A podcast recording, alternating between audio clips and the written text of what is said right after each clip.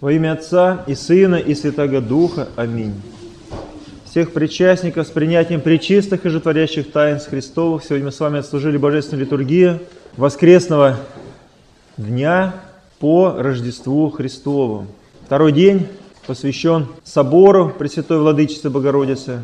И чтутся Иосиф, обручник, почитается Давид, царь, почитается вместе с Давидом царем и Иаков, брат Господень, собор. И Евангелие, которое сегодня мы слышим, оно читается именно всегда в этот день, воскресный день, именно по Рождеству, об исцелении слепого, когда Господь шел в Иерихон. И вот слепец, который сидел на дороге, кричал, «Сыне Божий, поми... или Сыне Давидов, помилуй меня, помилуй меня». И интересно, церковь именно это Евангелие ставит. С одной стороны, чудо, исцеления слепого человека, и он вопит, казалось бы, ну, огромное стечение народа окружает Христа. Ну и кто был на Востоке, тот знает, насколько все это происходит активно. Ну, если кто не был на Востоке, то знает точно на рынке, где большая часть людей восточных. Настроение то же самое, и гвалт, и эмоции, огромное количество слов, толкотни, шума, суеты. Ой. И вот дорога, по которой идет Христос, и огромное количество людей его окружает, вот и все в эмоциях, в словах, все говорят. И вот этот э, слепец, который сидит и кричит «Сыне Давидов, помилуй меня», сыне Давидов и кричит. Он тоже так же эмоционально кричит, он тоже сын восточный. Поэтому он знает, как внимание привлечь и понимает, что если он молчать будет, то он к себе внимание вообще не привлечет. Вот это вот, когда дети встречаются, дети из многодетной семьи и ребенок, который растет один в семье. И вдруг он попадает в семью многодетную, и вот за стол сели, и он только он руку к ложке, а уже на столе нет ничего. Как? Такой, он такой весь обескураженный. То есть, ну, раз он так попал, два раза, а третий раз он уже все, он уже вместе с ними, там уже сразу раз моментально. Потому что если чуть прозевал, то все, тебе ничего не осталось уже. Вот, и, и виноград кончился, и изюм разобрали, и орешки уже последние доедают. Вот, потому что такая быстрота понимания ситуации. Вот, а когда ты один, Быстрота не нужна, то есть, ну, и 5 минут, и 10 минут простоит это, и пролежит, и кто это возьмет? Да никто, кроме тебя некому. Поэтому скорость соображения другая. Ну и, соответственно, если ты родился в народе, который очень темпераментный, то, конечно же, конечно же, этот слепой будет кричать «Сыне Давидов, помилуй меня, сыне Давидов, помилуй меня», обращать внимание на себя и делать все возможное, чтобы народ не мог просто так пройти мимо него. И действительно, то есть его, то есть Христос слышит его среди голосов, обращает на него внимание, вот, и велит привести его к себе. Его приводит. И говорит, что ты кричишь, что ты хочешь вообще? Что ты хочешь? Вот, ну, все там разговаривают, да, шумно, да, эмоционально, но они же не кричат, а ты кричишь. И ко мне кричишь, перекрикивая всех, что ты хочешь? Говорит, хочу, да прозрю. Хочу видеть. Хочу исцелиться. И на это Христос говорит, что вера твоя спасет тебя. Вот, да прозри. И этот слепой начинает видеть. И вот церковь именно в этот день поставляет чтение данного места. С одной стороны, это вот вопрос о свете, потому что если человек видит свет этого мира, то он не приткнется, как сказано также в Евангелии он видит и входит во свете, потому что видит свет мира сего, и поэтому он не притыкается. Свет осуществляется и дает возможность нам и обходить предметы, не падать, не разбиваться, а избегать опасностей и тому подобное. Потому что, видя свет этого мира, мы можем предотвратить многое. И вот Христос, свет, рождается в мир. Люди, сидящие во тьме, видящие свет велий просвещающий всех сидящих во тьме, и в том числе во тьме даже физической. То есть этот э, слепой сидел во тьме, ничего не видя. И по вере Христос его исцелил от этого недуга. Он увидел этот свет видимый. Но при этом, я думаю, что еще и потому поставлен отрывок или это место Священного Писания, что человек не просто обращался к Иисусу Христу, да, а кричал ему, «Сыне Давидов, помилуй меня, сын Давида, сын царя Давида, помилуй меня». Откуда он это взял? Как он это? Никто не говорит, не повествует из евангелистов, что, может быть, этот слепой обучался книгам, но он точно определил, что это сын Давида, потому что Спаситель должен был родиться из рода Давидова. А раз человек идет, Иисус из Назарета, и творящий столько разных чудес, о которых ему рассказывали другие, то, конечно же, он именно из рода Давидова. И он не ошибся. Определил точно, и поэтому кричал, Иисус, сын Давидов, помилуй меня. То есть ты из рода Давидова. Хотя многие и сомневались, говорили, что он там из Назарета, и что-то может быть хорошего из Назарета, и вообще в целом, то есть кто это такой, то есть и, и братья его в нас, и сестры его в нас, и вообще в целом, то есть и почему ему такое дано, и кто он такой, то есть, то есть соблазна было много, а этого человека этот соблазн вообще не коснулся, он кричал, сыне Давидов, помилуй меня.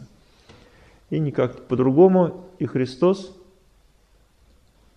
остановившись, то есть, если бы он не был бы из рода Давидова и не был бы сыном Давида, о котором бы сам и пророчествовал, конечно бы сказал бы, как и другим говорил, когда его там пытались там ублажать там или еще что-то такое, он их останавливал. А тут он совершенно молча принимает это, да, сын Давида, сын Давида, царя Давида. Вот, что ты хочешь? Хочу, говорит, видеть. Вот. И получает слепец этот дар и идет след за Христом, славя, прославляя Бога. Прославляя Бога. Сегодня собор Пресвятой Богородицы, собор тех людей, которые были рядом, которые служили Бога воплощению, пришествию в мир Бога человека. Это и Пресвятая Богородица, которая родила Господа нашего Иисуса Христа.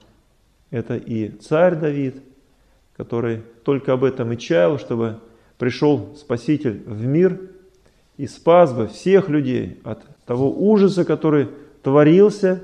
Но и сейчас мы видим, как он творится, этот ужас продолжает твориться, потому что человек, который не слышит, где истина, заблуждается, прельщается, делает зло и думает, что это хорошо. Он искренне уверен, что это именно самое лучшее, что может быть сейчас сделанное в его жизни. И любые разбойники, которые шли на какой-то разбой, они, взвесив все, говорили себе, что это самое лучшее решение, которое может быть. Иначе я пропаду, или я замерзну, или я голодаю, или меня там убьют, вот если я долг не отдам и тому подобное и так далее. Он, взвесив все, принимает это злое решение и идет творить зло совершенно уверенный в том, что он делает правое дело.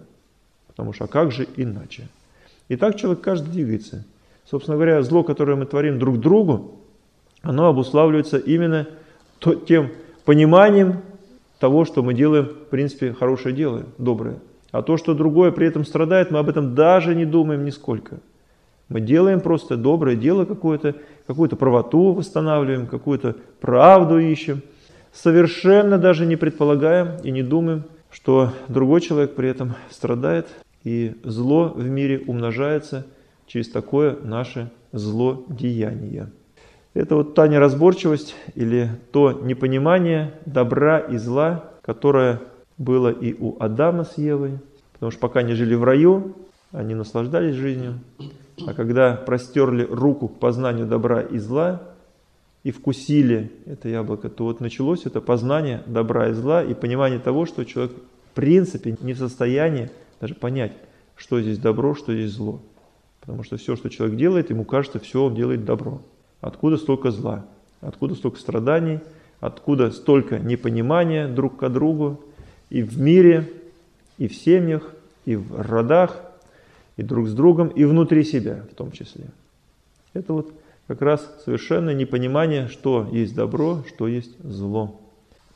Вот сегодня мы второй день празднуем от Рождества Господа нашего Иисуса Христа, который пришел в мир спасти людей от грех их, в том числе и от такого самообольщения не из понимания того, что ты творишь, может быть глубочайшим злом. Ты этого даже не представляешь себе. Потому что как это так? Уж я-то точно. Кто-то, да, вокруг, да. Они-то, он, она.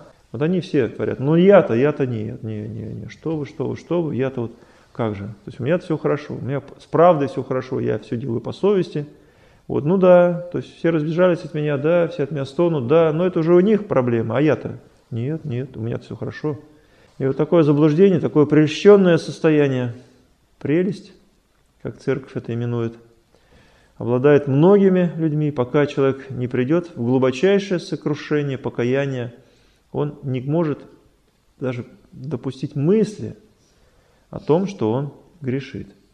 Это же вот интересно, что для подвижников, которые уверовали во Христа и пошли за Христом и стали учениками, блаженный Никодим пишет о наставлениях в невидимой брани. Он пишет несколько пунктов о том, с чего начинается вообще всякое подвижничество. И, и он пишет, что первое – это «не верь себе». Не доверяй себе. Не верь себе. Как же?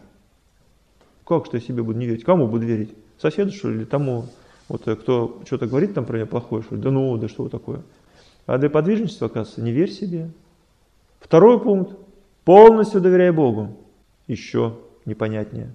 Себя-то я вижу, чувствую, а Бога-то я вообще не вижу. Как я могу ему доверять и как я могу вообще в целом идти этим путем, когда я себе должен, получается, вообще отказать, да, а верить в Бога, доверять Богу, который вообще то есть, рядом со мной не стоит сейчас – вот. А третий пункт. Постоянно молись. Постоянно молись Богу. Постоянно пребывай с Ним в общении. Постоянно к Нему обращайся. Вот, если ты сможешь так обращаться постоянно к Нему, значит, соответственно, ты верующий человек. А если ты наполовину верующий, ты сейчас обращаешься, завтра забыл, или через час уже не обращаешься, живешь уже сам от себя, то, конечно же, ты опять продолжаешь верить себе, продолжаешь опять действовать от себя. Вот. И четвертый пункт. Постоянно подвязайся. То есть не ослабевай. Не думай, что сейчас ты что-то там достиг, и теперь можно почивать на лаврах, и теперь ничего делать не надо. Совершенно какие-то советы непонятные для человека, который привык жить собой, со своей правдой, ходить этой правдой, всех мерить этой правдой. Но такому человеку остается только лишь посочувствовать, потому как он так и никогда и не поймет, почему от него ближние все разбежались. Когда ему кто-то об этом говорит, он говорит, нет, это не они от меня разбежались, это я их разогнал, потому что они нехорошие. Они недостойны того, чтобы быть рядом со мной. Ну кто достоин тогда тебя? А никто не достоин. Поэтому живу один. Ну хорошо, живешь один, ты смиренный человек, благодатный человек, ты как отшельник прежних веков. Вот. Стяжал любовь большую. Поэтому поучиться бы у тебя в этой любви. Вот. Оказывается, нет.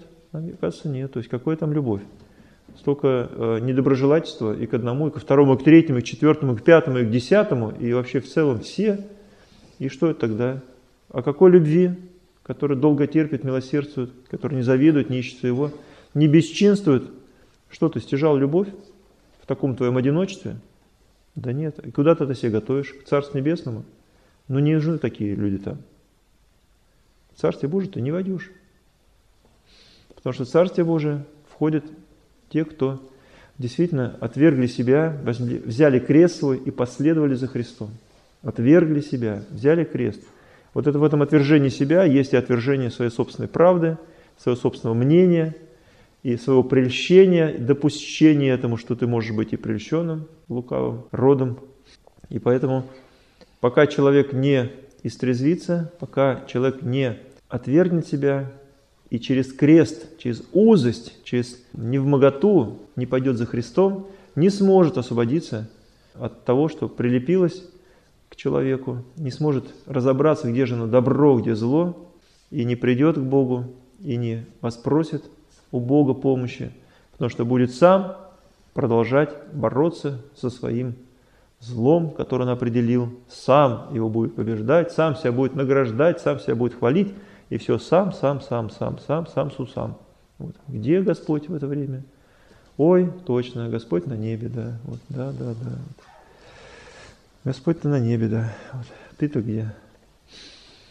Ну что ж, а, все христиан, а, всех братьев, сестер, всех участников нашего богослужения Вот, и причастников всех поздравляю с воскресным днем, со святыми днями, потому как мы продолжаем нашу радость о рождении Господа, продолжаем радоваться этим святым дням, которые Церковь установила от рождения Христа до сочельника Богоявленского. И эти святые дни, они продолжают быть, они радуют сердце, и всякая душа, которая ищет Христа, вся ликует, и по этой причине, но не теряет этой радости. Сколько бы дней эта радость бы не шла, он от этой радости не устает, потому что он в радости пребывает, и ну, как можно устать от э, того, что ты дышишь воздухом? Как ты можешь устать от того, что вокруг тебя солнышко светит? Как можешь устать, э, когда тебе хорошо? Не устанешь ты от этого. Вот если радость твоя от Господа, то ты от нее не устанешь. А если ты в эмоцию вступаешь и начинаешь себя эмоционировать, то, конечно, наступит тяжесть, усталость. Ну что ж, Господа будем прославлять с вами, Господа нашего Иисуса Христу, с Его безначальным Отцем, со Пресвятым Благим Животворящим Духом славы, всегда на неприсно и во веки веков. Аминь.